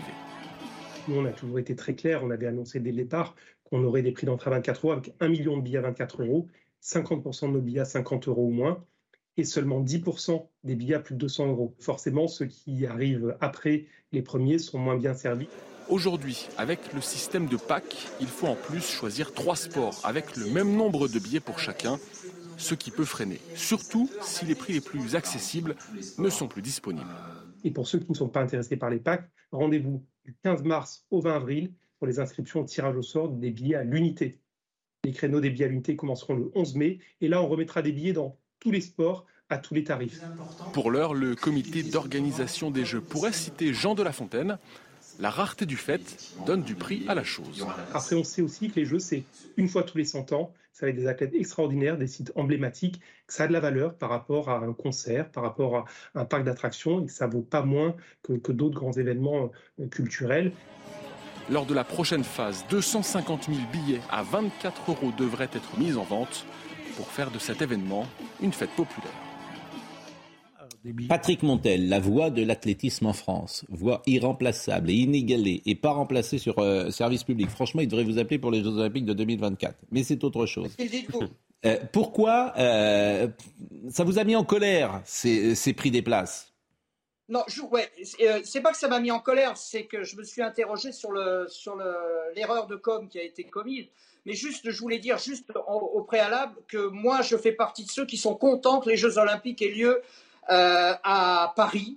Euh, il n'y a pas que des gens un peu grognons par rapport à ça. Il y a des gens qui sont extrêmement enthousiastes, passionnés, et j'en fais partie. Maintenant, je comprends aussi euh, la frustration de ceux qui aujourd'hui s'aperçoivent que euh, les, tarifs sont un peu prohibitifs. Et, pourquoi? Parce que la communication finalement a été assez mal faite et qu'ils sont finalement que la, comment dire, le COJO est victime de son succès. Je m'explique. À partir du moment où vous faites un tirage au sort, eh bien les gens ont l'impression, lorsqu'ils sont tirés au sort, ils ont l'impression de gagner le loto. Donc ils se disent tiens j'ai été tiré au sort, c'est formidable, je vais pouvoir aller aux Jeux Olympiques pour 24 euros et je vais emmener mes enfants et on va y aller tous en famille. Le problème c'est que le tirage au sort ne vous permet pas forcément euh, d'avoir ces places à 24 euros. Si vous pensez Jeux Olympiques, vous pensez athlétisme, vous pensez natation, vous pensez gymnastique. Et là, il n'y a pas de place à 24 euros. C'est minimum pour l'athlète, 90 ou 100 euros pour des épreuves où il n'y a pas de finale. Alors, je comprends la frustration des gens qui se disent, je voulais y aller avec mes gosses. Euh, on était quatre et, finalement on va pas pouvoir y aller. Euh, voilà, mais après, ce sont les Jeux Olympiques et il faut comprendre que le monde entier euh, va venir euh, participer à cette, à cette grande fête du sport. Sauter vite, courir, haut, courir vite et sauter haut. on peut y trouver un intérêt. Moi, j'y trouve un intérêt. Je trouve simplement que la com a pas été très bien faite. 24 euros, bah, c'est un prix d'appel qui malheureusement n'a pas vraiment de signification aujourd'hui. D'autant que, comme on l'a dit dans le sujet, il faut acheter un pack et, donc pas avoir un seul sport, mais trois sports. Bon, ben en tout cas, j'espère qu'on vous entendra pendant euh, ces JO. Euh, vous vouliez faire une remarque, mais très courte. Oui, Est-ce qu'on ne euh. redécouvre pas un peu la Lune parce que le sport est devenu un sport business Oui, mais les JO, c'est autre chose. Aux JO avec mes enfants, vous voulez aller au Parc des Princes vrai. avec vos enfants, mais ça mm. coûte une fortune. Ben, c'est pour ça que les gens vont parfois préférer regarder les matchs dans des bars avec des amis ou entre amis, bien évidemment. Merci Patrick Montel. et puis j'espère que vous serez présent sur ces JO parce que la voix de Patrick Montel lorsque Marie-Jo Pérec gagne à Barcelone, c'est ça reste quand même euh, le must, bien évidemment. Autrement, je, commenterai quoi qu'il arrive dans un EHPAD, dans un commissariat de police, oui. Mais si j'ai pas d'accréditation, je peux commenterai quand même, qu'on se le dise. Bon, J'espère que vous aurez quand même une accréditation. Bon, euh, je disais, on va marquer la pause. Euh, je disais tout à l'heure euh, que Nantes, demain, jour férié, Nantes, puisque c'est Nantes-Juventus, ça sera sans doute le plus grand match de l'histoire dans le stade de la Beaujoire, la plus belle ambiance, en tout cas dans le stade de la Beaujoire. Stade de la Beaujoire qui a été construit en 1984, je vous le rappelle, bien évidemment. Et c'est l'occasion d'abord de saluer, de célébrer l'anniversaire d'un jeune homme qui est euh, un membre du FC Nantes qui s'occupe des fans et qui s'appelle Juste De Fontaine. Non pas Juste Fontaine, mais Juste De Fontaine. Et euh, demain, bah, il sera très présent, me dit-on, euh, parce que c'est lui qui a fait les animations dans le stade avec les supporters. Donc c'est aussi l'occasion de saluer toute la grande famille nantaise, du président Kita, d'Antoine Camboiré, de Robert Budzinski, à qui on pense, parce que Robert Budzinski est, est souffrant ces derniers temps. Et c'est aussi l'occasion de dire que le football rassemble euh, euh, tous les publics, euh, toutes les exactement, et que ce match demain va être un des musts de, de la saison Nantes-Juventus. On marque une pause. on va parler de la guerre en Ukraine. Valérie Pécresse fait du rugby. Vous avez vu l'image de Valérie Pécresse? Vous voulez que je vous la Vous l'avez pas vue? Vous voulez qu'on la voie, Valérie Pécresse? On va la voir une fois parce qu'on peut. La... Elle est tellement bonne cette image qu'on peut la voir deux fois. Elle est tellement formidable cette image. Regardez l'image de Valérie Pécresse parce qu'elle a fait. C'est elle qui l'a mise, donc elle pense que c'est bien que c'est une bonne image. On l'a ou pas cette image? Euh, Elle arrive, elle arrive, elle arrive, elle arrive, elle est là. Voilà, hop, hop, voilà. Donc euh, voilà, Valérie Pécresse, hop. Parce que voilà, il y a la Coupe du Monde de rugby qui arrive, donc hop, formidable. Voilà. Moi, je trouve que c'est bien. Entre celles concert de Beyoncé, c'est une cliente à toutes les moqueries. non, ah, vous avez tort, parce que non, non, moi je trouve ça très très bien. Je veux dire qu'au rugby, il faut envoyer le, je trouve ça très très bien. Bon. trop mignon. Exactement, voilà. Bon, on marque une pause et on revient. On écoutera Monsieur Estanguet qui est ce matin quand même sur les JO parce qu'on ne l'a pas entendu. Et puis je veux vraiment qu'on parle de la guerre en Ukraine et du euh, film de Bernard-Henri Lévy que j'ai vu qui est tout à fait remarquable. A tout de suite. Soumaya Labidi nous rappelle les titres du jour. Les demandes d'asile pour l'Union européenne explosent. C'est un record. Hein. Depuis 2016, au moment de la crise des réfugiés, euh, plus de 900 000 demandes ont été enregistrées en 2022, euh, principalement déposées par des Syriens et des Afghans. Une augmentation due à la levée des restrictions, mais aussi au conflit dans le monde, indique l'Agence de l'Union européenne pour l'asile.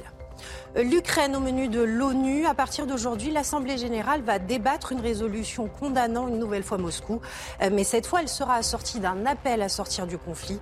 Le texte de la résolution portée par l'Ukraine est le plus consensuel possible pour rallier un maximum de pays. Sur les 191 États membres, 125 devraient condamner la Russie. Et puis cette image pour terminer à Antakya, région lourdement touchée par les séismes. Les habitants rendent hommage aux nombreux enfants qui ont péri en déposant des ballons rouges dans les débris. Au total, les récents tremblements de terre ont provoqué la mort de plus de 42 000 personnes en Turquie et de 3 688 en Syrie, soit 45 998 au total selon les derniers bilans des autorités. Vous savez qu'on dit tout dans cette émission. C'est la base. Et cette émission est le miroir de l'existence et de la vie. On parle parfois des grandes choses et puis parfois des choses plus prosaïques. Eh bien, Eugénie doit partir. Et Eugénie, elle doit partir pour une raison simple. Elle, aurait aimé rester jusqu'à. Mais avant d'être une journaliste. Eugénie est d'abord une mère de famille. Avant d'être une journaliste. Et il y a deux petits-enfants désormais chez vous. Qui ont quel âge? Deux ans et demi et huit mois. Donc, euh, rapprochés. Ils s'appellent comment? Lou et Michel. Bon. Et vous devez pourquoi vous devez partir Pour les amener à la crèche. Mais oui. Et Parce que mon mari est malade. Je vous dis toute ma vie. Voilà. Mais, bien, mais c'est ça, mais c'est l'information la plus importante pour nous du jour. Voilà. Qu'est-ce qu'il a votre mari? Les, ils sont pas, les, les, maris de la nouvelle génération, c'est pas comme avant. Avant, nous on était solides. Maintenant, pour un oui, pour un non, ils sont couchés. Voilà, franchement. Et vous, c'est vous. Bon. Moi, je suis Je une cycliste. Qui n'a pas vu euh, Eugénie pédaler dans Paris ne sait pas ce que c'est. Eugénie Bastier, qu'on peut. Bon, euh, merci. Euh, mais non, mais merci à vous d'être euh, venu. D'avoir révélé ma, mon intimité à la France entière. Mais écoutez, merci et on vous lit évidemment. avoir de nombreux messages de soutien, j'espère. On vous exactement, on vous lit dans le Figaro quasiment tous les jours. Merci, merci. Le flop des JO, on termine puisque Tony Estanguet, qui est le président du COJO, je ne sais pas si on dit président d'ailleurs, euh, est intervenu ce matin sur RTL et il a donné deux ou trois explications sur ce qui est considéré aujourd'hui comme un flop. Mais bon, c'est vrai que le jour où les JO euh, commencent, euh, tout ça est oublié et ça devient une grande fête, comme toujours les prix euh, des grands événements. Moi, j'ai pratiqué l'escrime, vous voyez, ça m'aurait fait plaisir d'aller voir ça, mais je trouve que 195 euros, c'est un peu, un peu forcé. Ben, encore une fois. Des qualifications, hein, des qualifications. moi, je vous redis qu'on a un million de billets à 24 euros dans tous les sports. On a 50% des billets, c'est-à-dire 5 millions de billets à 50 euros et moins. Pourquoi? Parce qu'on voulait une billetterie accessible. Mais ça veut dire aussi que à côté de ça, l'autre moitié des billets, elle finance l'organisation des Jeux. Pourquoi L'organisation des compétitions olympiques, elle est financée par de l'argent privé, à 100%. Donc c'est un moyen d'équilibrer aussi le, modèle économique. Mais on voulait, et c'était notre stratégie de départ, que la moitié de nos billets soient très accessibles. Et c'est le cas. Un million de billets à 24 euros et 50% des billets à moins de 50 euros. Bon, ça fait un tiers à 24 euros. Puis un deuxième passage sur lequel il a tenté une justification. De voler à la Tour Eiffel, un pack de deux places est vendu jusqu'à 1000 euros. On est trois, mais je pense que. Mais c'était le cas euh, aux Jeux de Londres en 2012. Déjà, c'était ces prix-là. On n'est pas plus cher. Et c'est le cas euh, sur les coupes du monde de foot et de rugby. C'est les prix. Quand vous allez voir un grand concert aujourd'hui, euh, il y en a. ben les places sont à plusieurs centaines d'euros. quand vous allez voir, quand vous allez dans un parc d'attraction, c'est plus de 100 euros. Donc voilà, les Jeux, c'est une fois tous les 100 ans. C'est les plus grands champions de la planète. Ils ont aussi une valeur. Et encore une fois, il y a une demande qui est beaucoup plus importante que l'offre. Donc euh, on essaie d'équilibrer avec 50% des billets très accessibles parce qu'on ne veut pas que ce soit le seul critère, que ce soit les plus fortunés qui puissent aller au jeu. Et la moitié de nos billets sont à des tarifs très accessibles. Et l'autre moitié des billets, ben, forcément, elle, elle, elle permet d'équilibrer le modèle économique. Bon, Claude Ardit qui est avec À aucun moment on se demande, enfin on prend, hmm. on décide que c'est une fatalité que les Jeux Olympiques coûtent de plus en plus cher. Parce qu'on pourrait faire des Jeux hmm. Olympiques, je dirais pas au rabais, mais beaucoup hmm. moins cher, et à ce moment-là vendre les billets moins cher. Mais on a décidé que ce serait dans la démesure euh, tous les quatre ans, un, cran au-dessus. Bon. C'est un peu bizarre comme. Si vous étiez au début de notre émission, Claude Ardid est avec nous, vous le découvrez peut-être. Il a écrit Les Enfants du Purgatoire, enquête inédite au cœur de la Brigade des mineurs de Marseille.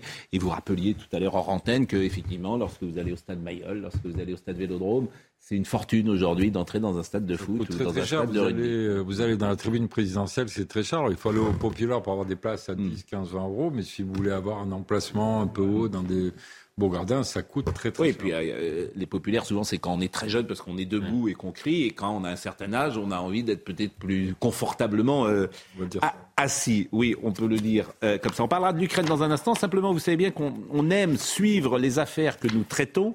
Et hier, nous avons euh, traité de l'affaire euh, Jakubowicz, que je trouve euh, Jakubowicz, qui est à la fois dérisoire, mais en même temps qui raconte notre époque, puisque on rappelle les faits. Monsieur Jakubowicz a mis un tweet hier, qui était celui-là, tenu ou avant-hier, tenu d'hiver d'une députée. On redoute l'été. Que n'a-t-il dit? Que n'a-t-il dit? Il soulignait la tenue. ce n'était pas forcément sexiste ou féministe. Euh, c'était de dire qu'on ne s'habille pas comme ça à l'Assemblée nationale. Il y a eu une suite euh, de, tweets, euh, en commençant par Jean-Luc Mélenchon, qui a réagi le premier, les attaques sexistes contre la tenue de la députée Ercilia Soudet sont une honte. Elle mériterait la mise en retrait de celui qui les tient au nom d'une association respectée. Il y a également euh, Gaël Garrido qui a réagi, et je vous le disais euh, hier, euh, supprimer votre tweet sans prendre une femme politique sur la base de sa tenue est une discrimination des plus classiques. Cela, celle provoquée par le machisme, ne le voyez-vous pas? Alors, il se trouve qu'elle a réagi. Madame Ercilia, Ercilia Soudet, et je vous propose de l'écouter pendant une de mes premières interventions. J'étais assez émue euh, parce que je partageais un témoignage assez assez fort.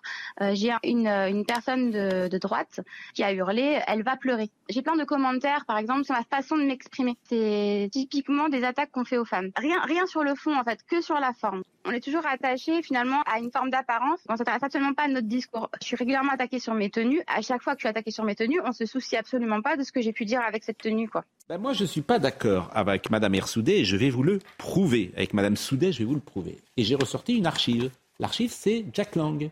Jack Lang qui vient à l'Assemblée nationale et c'est pas une femme, mais il se fait attaquer sur sa tenue. Et c'est Bernard Pradino, ex-journaliste de France 2, d'Antenne 2, qui euh, présente cette séquence. Voyez cette séquence. Elle date de 85, je pense. À l'Assemblée nationale, la procédure a commencé pour l'examen de la réforme du mode de scrutin. Il y avait aussi les questions orales au gouvernement, occasion pour les députés de chahuter pendant un court instant le ministre de la Culture, M. Jack Lang, dont le costume original avait, semble-t-il, choqué quelques-uns. Vous savez que les députés ont l'obligation de porter une cravate. Le col de M. Jack Lang, style Mao, cachait cette fameuse cravate. Il y a eu quelques réflexions, certaines humoristiques, d'autres un peu plus méchantes la récréation n'a pas duré très longtemps de toute façon. Bon, Laure Le Sueur, est-ce que vous trouvez que... Laura Le Sueur, pardonnez-moi, est-ce que vous trouvez que les attaques qu'a subies Madame Soudet sont des attaques sexistes? Alors, Eugénie est en partie, je ne suis plus la seule femme sur ce plateau. Donc, la minute, euh, Pascal, féministe, tout en nuances, euh, comme je le fais dans mon ouvrage, mais quand même, factuellement, le rapport du HCE, du Haut Conseil à l'égalité, montrait que 29% des commentaires qui étaient portés aux femmes étaient tenus sur leur physique ou sur leur tenue, sur leur tenue vestimentaire. Donc c'est quand même intéressant. Non mais moi, ce qui m'intéresse, c'est en l'espèce. Pardonnez-moi, en l'espèce. Oui, mais parce que là, j'ai deux exemples. Jack Lang, il est attaqué sur. Euh, mais les images datent de 1985. Ah oui, ben justement. Sauf qu'aujourd'hui, regardez, une Elisabeth Borne, elle est trop austère, et une Madame Chiappa que j'ai reçue dans mon podcast, et qui. Mais Jean Castex, que n'a-t-on dit sur lui Mais enfin, je vous assure, Jean Castex a été attaqué sur son physique de la même manière, sur sur ses lunettes, sur. Euh, euh, dans la même famille politique. Monsieur Ruffin, quand il était venu avec un maillot de foot.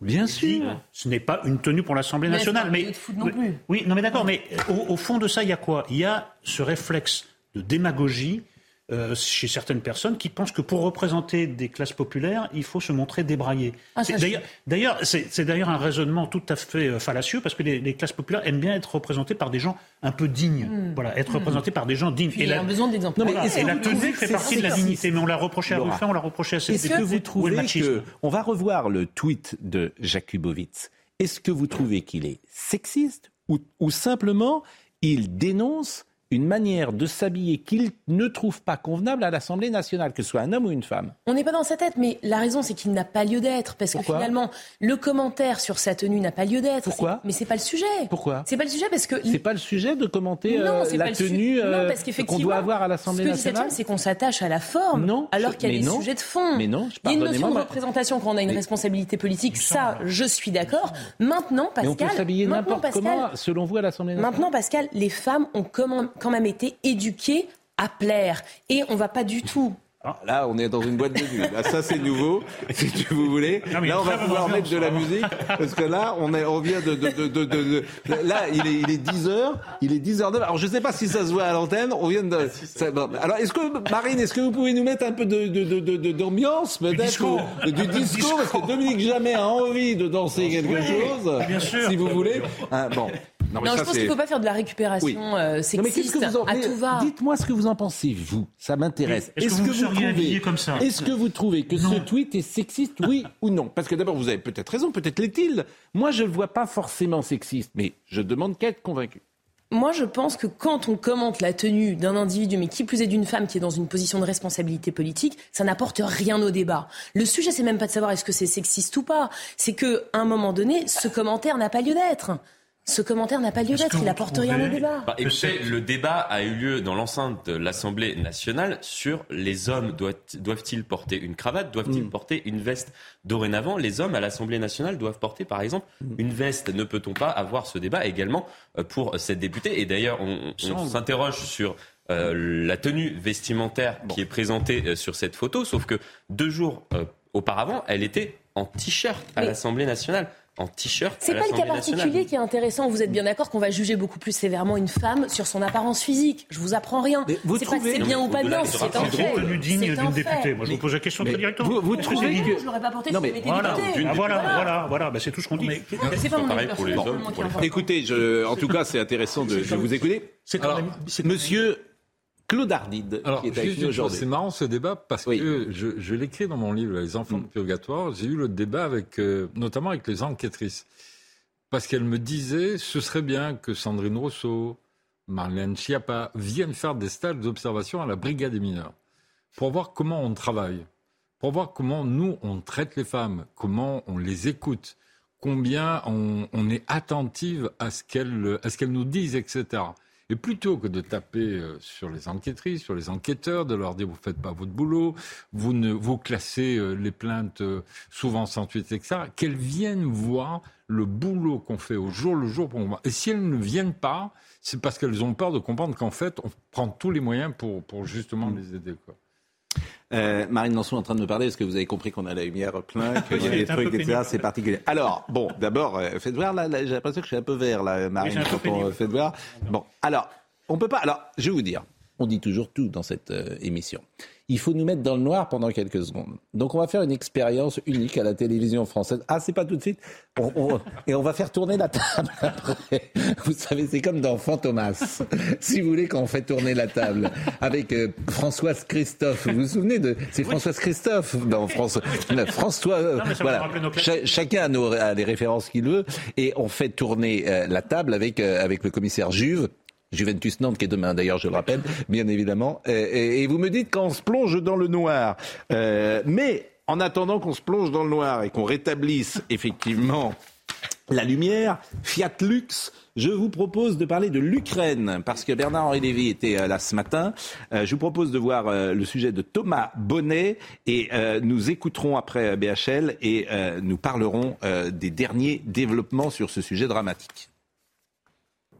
Nous allons nous évertuer à démilitariser et dénazifier l'Ukraine. 24 février 2022, discours martial de Vladimir Poutine qui affiche son objectif et insiste sur la menace qui pèserait sur la Russie. Très vite, la guerre exacerbe le sentiment patriotique. Les couleurs du drapeau fleurissent dans Moscou.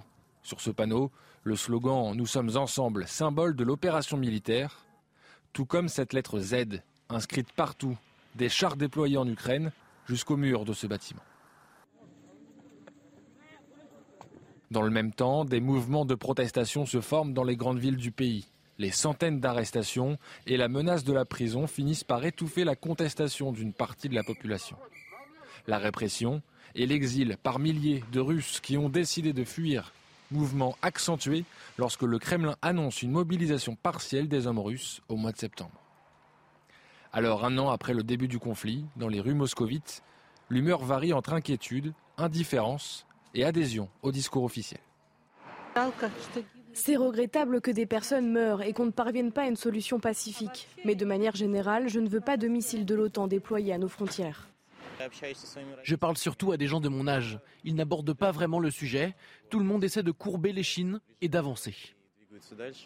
L'argent, nerf de la guerre. Pour ne pas perdre l'opinion, le Kremlin devra s'assurer de la bonne santé économique du pays. Pour l'heure, les menaces d'effondrement liées aux sanctions occidentales semblent avoir un effet plutôt limité. Bon, nous avons retrouvé évidemment euh, l'éclairage a priori euh, normal. Euh, ce matin, Bernard-Henri Lévy était donc avec Laurence Ferrari. Euh, il sort aujourd'hui un documentaire qui s'appelle Slava Ukraini, euh, que j'ai vu, qui est un documentaire absolument euh, formidable, de témoignage de ce qui se passe aujourd'hui en Ukraine. Il emmène le spectateur sur le front, dans les usines, partout où on fabrique des gilets par balles, par exemple. Il est auprès des civils et ses témoignages sont vraiment éclairants. Je vous propose d'ailleurs de l'écouter. Vous voyez, ça, c'est la bande-annonce du film. Je vous propose de, de l'écouter et après, on pourra euh, échanger à la fois sur euh, son implication et puis également sur ce qui se passe euh, en, en, Ukraine. m'a frappé en regardant ce film qui est très fort. Et vraiment, je parle au nom de tous ceux qui l'ont vu c'est la détermination de chacun des Ukrainiens que vous avez rencontrés, d'une petite fille euh, dans un bus à une jeune maman qui n'a pas vu son enfant de 7 ans depuis euh, un an, euh, aux, militaires, aux soldats qui viennent du monde entier pour aider les Ukrainiens. Ça, cette détermination-là, au début, on, on, ne la percevait pas. On n'a pas vu que le peuple ukrainien était en train de naître sous nos yeux. C'est ça que j'ai voulu montrer. Et c'est pour ça que j'y ai passé ce temps. Et c'est pour ça que je me suis donné le mal depuis un an, j'ai tout arrêté. J'avais un livre en cours, j'avais, j'ai quelques activités. J'ai tout arrêté pour sillonner cette Ukraine en guerre et ses lignes de front du nord au sud et, d'un bout à l'autre du Donbass. Je voulais montrer ça. Un peuple en armes, un peuple citoyen et une leçon de courage. Une leçon de courage que donne au monde entier ce peuple. Pas seulement le président Zelensky président Zelensky, ce qui est arrivé est incroyable. Hein. c'était, c'était Coluche et c'est devenu Churchill en passant par Reagan. C'est, une métamorphose comme on en a peu vu dans l'histoire universelle.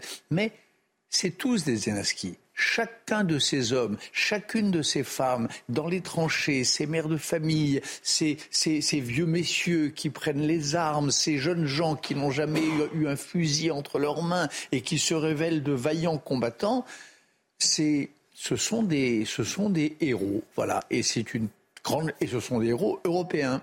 Ce sont des héros qui, qui ressuscitent les, les vieilles valeurs fondatrices de, je ne sais pas, de la chevalerie européenne. Mm-hmm. Voilà. C'est, moi, c'est comme ça que, que je les ai vus et c'est ainsi que j'ai fraternisé avec eux. Bon, moi, j'ai vu le film et il pose une vraie question. La thèse du film, c'est que euh, Poutine ne s'arrêtera pas et qu'il faut l'arrêter. Mm. Et donc l'arrêter par tous les moyens. Et une fois qu'on dit cette phrase, arrêter par tous les moyens, ça veut dire est-ce que la France doit entrer en guerre contre la Russie? Je, la fais courte. Mais c'est ça, au fond, la thèse. effectivement, bah, chacun euh, réfléchit en conscience à la question que je pose. Bah, c'est la seule question qui vaille. Mais enfin, euh, on joue un peu sur les mots parce que je sais qu'au regard du droit international, nous ne sommes pas co-belligérants. Mais dans les faits, nous le sommes déjà. C'est une question de degré. Donc, euh, est-ce qu'on veut franchir un autre degré? Mais nous sommes déjà en guerre, alors non pas avec euh, la Russie, mais avec le régime poutinien. On n'est pas en guerre avec la Russie éternelle, mais avec ce régime poutinien, parce que c'est eux ou nous. Euh, il y a un mot qui a été prononcé, c'est valeur. On se bat au nom de valeur. Et on ne peut pas transiger là-dessus, parce que c'est la valeur non seulement de... Ils ont violé un pays souverain, il y a un nombre de nombre de, de, crimes de guerre, de crimes contre l'humanité absolument effarants. C'est une guerre de civilisation. On ne peut pas la mener à moitié. Moi, j'en parle à mon aise, hein, je ne suis pas sur le front. Oui, mais les Français ne sont pas. Euh, on leur demande pas leur avis. Oui, j'entends bien, mais ça, devrait faire l'objet d'un vrai débat, en effet, en posant tout, et que cette question des valeurs soit posée dans le cadre du débat, et elle ne l'est pas assez. Écoutez, ça fait un an que ça dure, et le bilan à l'heure actuelle, il est d'entre 200 000 et 400 000 morts. Il faut quand même avoir cette notion quelque part dans la tête, me semble-t-il, et dans le cœur. Il y a eu trois phases dans cette guerre. Il y a eu une première phase pendant laquelle les Ukrainiens, contre toute attente, par leur courage et leur détermination, ont fait échec à l'agresseur. Il y a une deuxième phase dans laquelle on est maintenant, c'est-à-dire que grâce aux armements que l'Occident leur livre en abondance, les Ukrainiens tiennent tête à la Russie et la mettent en échec. Alors, quelle va être la troisième phase? À l'heure actuelle, la continuation de la guerre, elle n'est pas entre les mains de la Russie seulement, elle n'est pas seulement entre les mains des Ukrainiens, elle est entre les mains de l'Occident, des puissances qui, à l'heure actuelle, permettent à l'Ukraine de tenir tête, de résister et peut-être de continuer la guerre jusqu'à ce qu'on soit un million ou deux millions de morts. Alors ce que je réprouve à l'heure actuelle, c'est que les puissances occidentales, et à leur tête naturellement les États-Unis et l'OTAN, cette grande alliance militaire et politique, ne cherchent nullement à abréger la guerre, ne cherchent nullement à faire triompher un peu de bon sens et beaucoup d'humanité.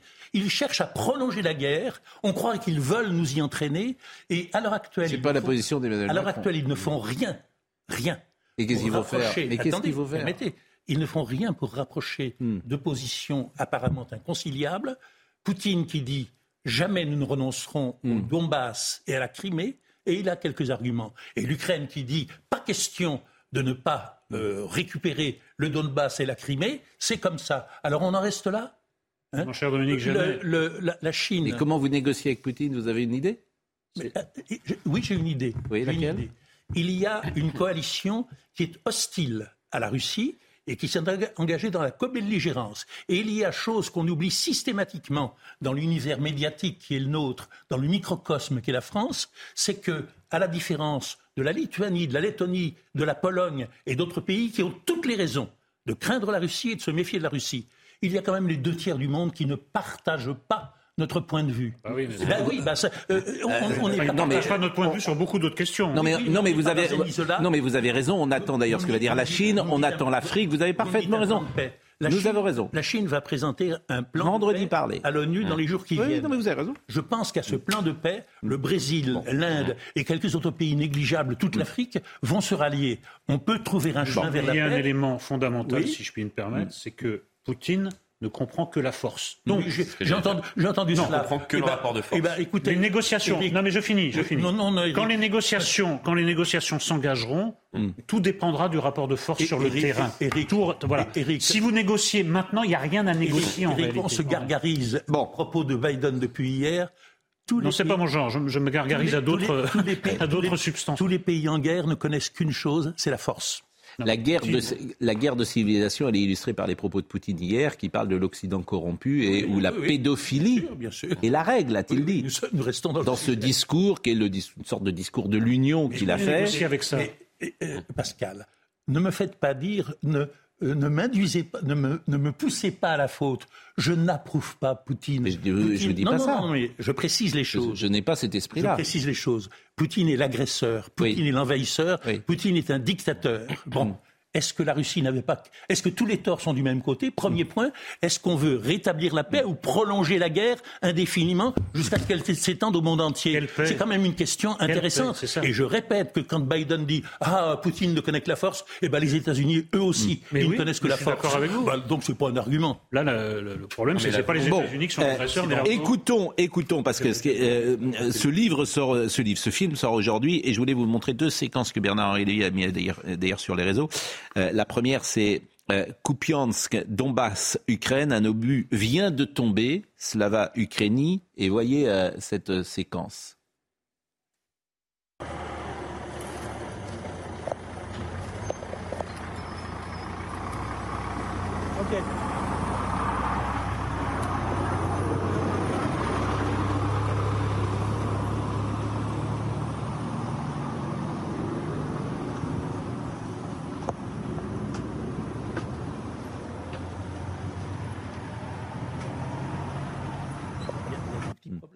Et le deuxième passage que je voulais vous montrer, euh, avec euh, l'explication également euh, lue sur le compte de Bernard-Henri Lévy, voilà une ville libérée par l'Ukraine, voilà dans quel état l'a laissé la double stratégie russe de la terre brûlée et du charnier.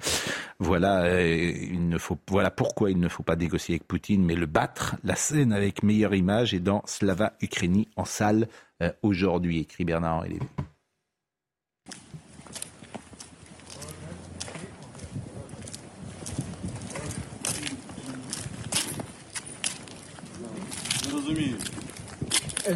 J'engage ceux qui critiquent Bernard Olivier à aller sur le terrain comme il le fait, euh, à témoigner comme il le fait, euh, à aller à moins 600 mètres dans une mine comme il le fait, à rapporter la parole de ces Ukrainiens comme il le fait et à faire le film qu'il a fait.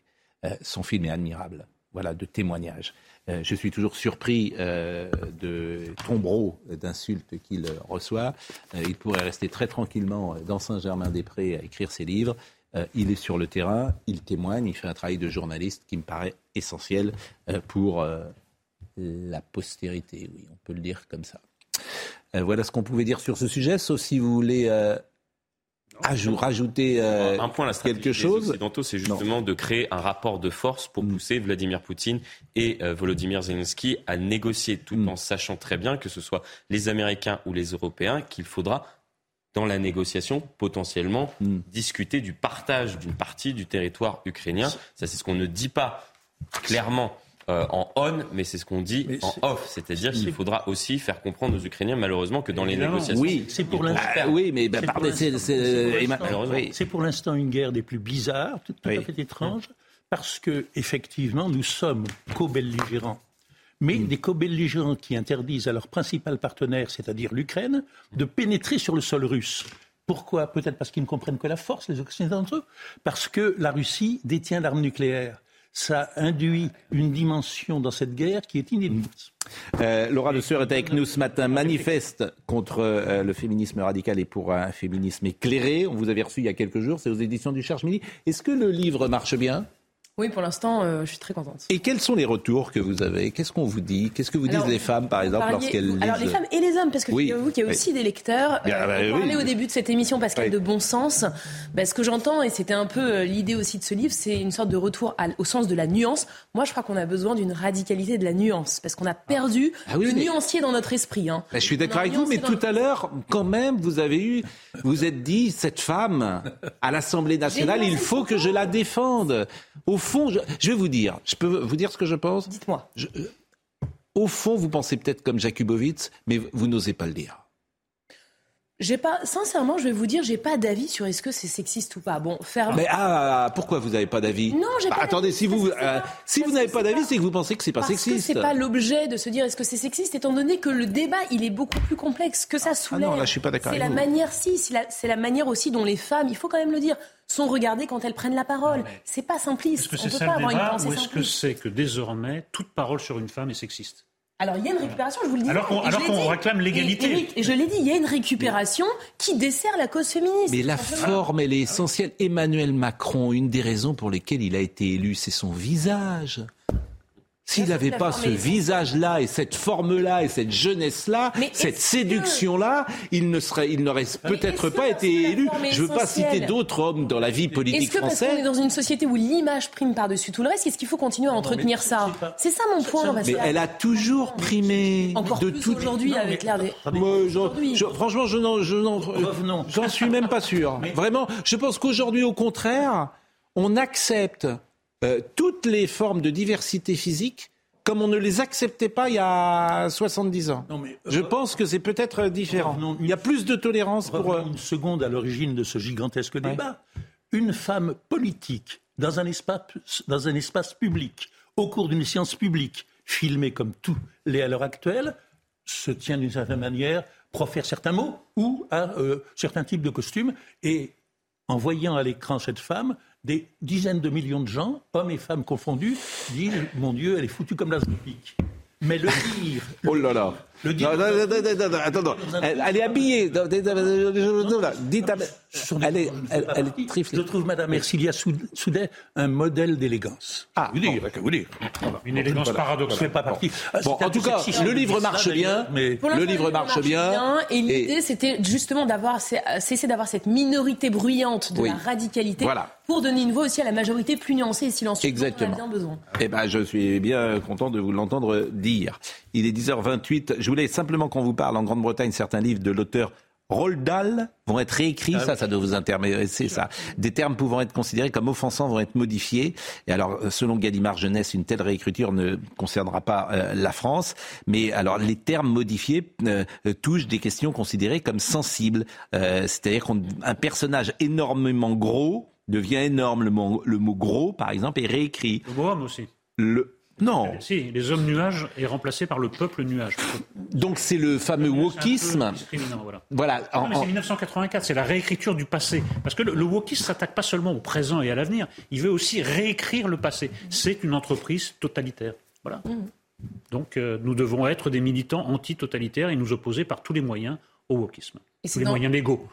C'est dangereux de regarder le passé avec les lunettes du présent. C'est un non-sens. Ça me fait penser au livre de Caroline Fourès, Génération offensée. Ah bah. Moi, j'attends la réécriture non offensante de Rabelais, de Dostoïevski. Enfin, et de la Bible. De Shakespeare. Oh là. Non, non, mais je, je, je, je vous entends. Il est dit. Oui. mais sans l'avis de l'auteur, en réalité, c'est un tripatouillage sans l'avis de, de l'auteur. Bah, c'est difficile de bah demander à Shakespeare son avis. Non, mais là, euh, euh, non, mais. Si vous me permettez. Oui, mais c'est contre la, parfois. Oui, contre la volonté, bien sûr. par exemple. Bien sûr. Quand on dit qu'il y avait, il y avait une affaire, là, une université qui voulait représenter une pièce de Beckett, Beckett déclare explicitement je veux que les cinq rôles soient interprétés par des hommes. Ce sont des rôles masculins. Oui. L'université dit non, euh, la volonté de Beckett ne compte pour rien. Nous avons décidé qu'il y aurait des femmes qui joueraient le rôle des hommes. Donc même quand l'auteur hmm. déclare explicitement une chose, vous, au nom du wokisme, d'une valeur supérieure à l'auteur, vous décidez de changer son texte. J'ai l'impression qu'en France, quand même, on résiste au wokisme par rapport à d'autres pays. Oui, j'ai l'impression. Ça va moins vite, mais ça progresse beaucoup. Euh, le rappel des titres avec Somaya Labidi. Et puis on terminera les quelques minutes avec notre invité, les enfants du purgatoire. On a écouté tout à l'heure avec beaucoup d'intérêt Claude Hardid euh, qui est avec nous et euh, nous terminerons effectivement avec lui cette émission. L'État débloque 5 millions d'euros pour sécuriser des sites de la SNCF en Ile-de-France. Une décision qui intervient après l'acte de malveillance qui a fortement impacté le trafic à Gare de l'Est en janvier dernier. Le ministre des Transports, Clément Beaune, devrait l'annoncer officiellement cet après-midi lors d'un déplacement en Seine-Saint-Denis. Des agriculteurs de plus en plus vieux et moins nombreux, c'est le bilan du dernier recensement agricole. Seulement 20% d'entre eux ont moins de 40 ans. Quant au nombre d'exploitations, il a été divisé par 4 en 50 ans. On est passé de 1,5 million en 1970 à moins de 400 000 aujourd'hui. Et puis les recherches se poursuivent au Brésil après des glissements de terrain qui ont emporté de nombreuses maisons. Au moins 44 personnes sont mortes et 38 sont toujours portées disparues. Mais les conditions météorologiques entravent fortement le travail des secouristes sur place. Les enfants du purgatoire, c'est une enquête inédite au cœur de la brigade des mineurs de Marseille. Elle est publiée aux éditions euh, L'Observatoire. On était avec Claude Hardide ce matin. Ce qui est intéressant, c'est vous, en l'occurrence. Euh, j'avais envie de parler de vous parce que vous êtes journaliste, grand reporter, vous étiez envoyé spécial, complément d'enquête. Euh, vous avez été à Var Matin, à Nice Matin. Et vous avez travaillé notamment sur le grand banditisme et la corruption politique. Ah ça, ça m'intéressait beaucoup. Le regard que vous portiez aujourd'hui sur le grand banditisme euh, par rapport à celui que vous avez connu euh, dans les années 80, quand vous avez commencé peut-être à travailler, et sur la corruption politique. Est-ce que les choses ont changé?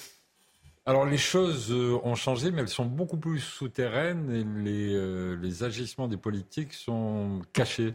J'ai appris par exemple, parce que moi je, bon, je travaille à Paris, mais j'habite à Toulon, qu'il y avait de gros problèmes de blanchiment d'argent dans les concessions des plagistes. Alors ça paraît anodin, mais euh, les, de bonnes sources m'ont dit que l'argent de la drogue était blanchi par des restaurateurs sur, euh, sur la côte d'Azur avec l'aide de, des trafiquants de stupes de Marseille et de Nice et avec euh, des membres de, de la Camorra, de la Ngandreta sur la côte d'Azur. Ça, c'est la première chose. La deuxième chose, je le rattache à mon livre. Il y a 15 jours, avec un, un flic, j'ai fait ce qu'on appelle le gangster tour de Marseille. Et je suis tombé sur des choses sidérantes. J'avais fait un précédent documentaire pour Zone Interdite il y a longtemps sur euh, les quartiers de Marseille et sur les cités euh, où il y avait des trafics de stupes dans la région parisienne. Et j'ai vu quelque chose que j'avais jamais vu de ma vie et je pense que tout le monde le voit. Vous avez une cité entre les lauriers, les bâtiments les lauriers et euh, les bâtiments qu'on appelle les micro-couliers. Vous avez une autre cité qui s'appelle les Cèdres, c'est très joli. Vous avez une espèce de grande avenue avec des fléchages, c'est-à-dire des flèches gigantesques, blanches, qui vous amène directement à un plan sup. Un plan sup, c'est une espèce de place. Vous avez un tag, une fresque murale qui est assez belle d'ailleurs. Vous avez, c'est gigantesque, bonne dégustation. À côté, vous avez un nom italien, Viva Napoli. Vous faites le tour et là, vous tombez sur des gamins de 13-14 ans qui sont armés jusqu'aux dents, qui sont soit des gamins de la cité, soit des migrants nigériens ou nigérians, qui sont là et qui vendent. Alors le shit, c'est terminé, hein. c'est la cocaïne, c'est euh, le drogue synthèse, c'est le retour de l'héroïne et c'est le retour de l'ESD. Ils agissent en pleine liberté. Quand je dis au flic, mais qu'est-ce que vous faites? Il dit, bon, on casse le plan stup et ça redémarre. Bon, là, il y a eu 30 morts euh, à Marseille cette année. Il y a, la brigade des mineurs traite certaines de ces affaires, le juge pas enfant aussi. Il y a ce qu'on appelle le phénomène de jambisation. C'est-à-dire que les gamins, aujourd'hui, qui sont des trafiquants de stupes, qui sont armés pour régler leur compte avec quelqu'un qui les a trahis, soit parce qu'il est passé dans le camp en face, soit parce qu'il est parti avec le sac, avec la recette du jour, on lui met une balle dans la rotule, la jambisation. C'est ce qu'on faisait dans, à Naples ou dans ces villes-là, on voit très bien ça dans Gomorrah, etc., pour lui dire, toi, on va t'estropier pour la vie, etc.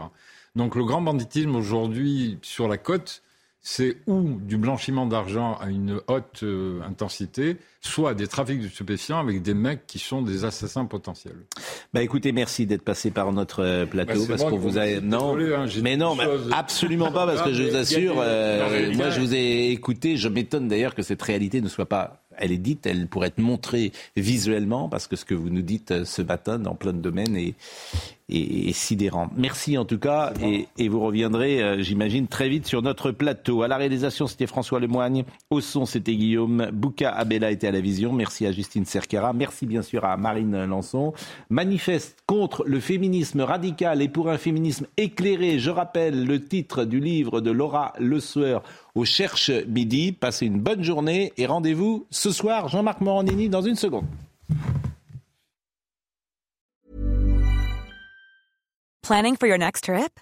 Elevate your travel style with Quince. Quince has all the jet setting essentials you'll want for your next getaway, like European linen, premium luggage options, buttery soft Italian leather bags, and so much more. And is all priced at 50 to 80% less than similar brands. Plus, Quince only works with factories that use safe and ethical manufacturing practices. Pack your bags with high-quality essentials you'll be wearing for vacations to come with Quince. Go to quince.com/pack for free shipping and 365-day returns. Mom deserves the best, and there's no better place to shop for Mother's Day than Whole Foods Market. They're your destination for unbeatable savings, from premium gifts to show-stopping flowers and irresistible desserts. Start by saving 33% with Prime on all body care and candles. Then get a 15-stem bunch of tulips for just $9.99 each with Prime. Round out Mom's menu with festive rosé, irresistible berry chantilly cake, and more special treats. Come celebrate Mother's Day at Whole Foods Market.